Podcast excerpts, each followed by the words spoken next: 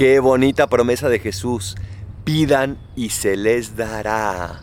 A veces nos hace falta pedir con todo el corazón, nos hace falta pedir con un corazón desprendido también, buscando lo mejor, no lo que aparentemente queremos o aparentemente necesitamos, sino lo mejor, y eso sí que lo sabe Dios. A través de la oración preparamos nuestro corazón para recibir lo que Dios nos quiera dar. Por eso, esa es la primera condición para orar, no venir a imponer nuestra voluntad, sino a pedirle a Dios que la conforme con la suya. Soy el Paradolfo. Recen por mí, yo rezo por ustedes. Bendiciones.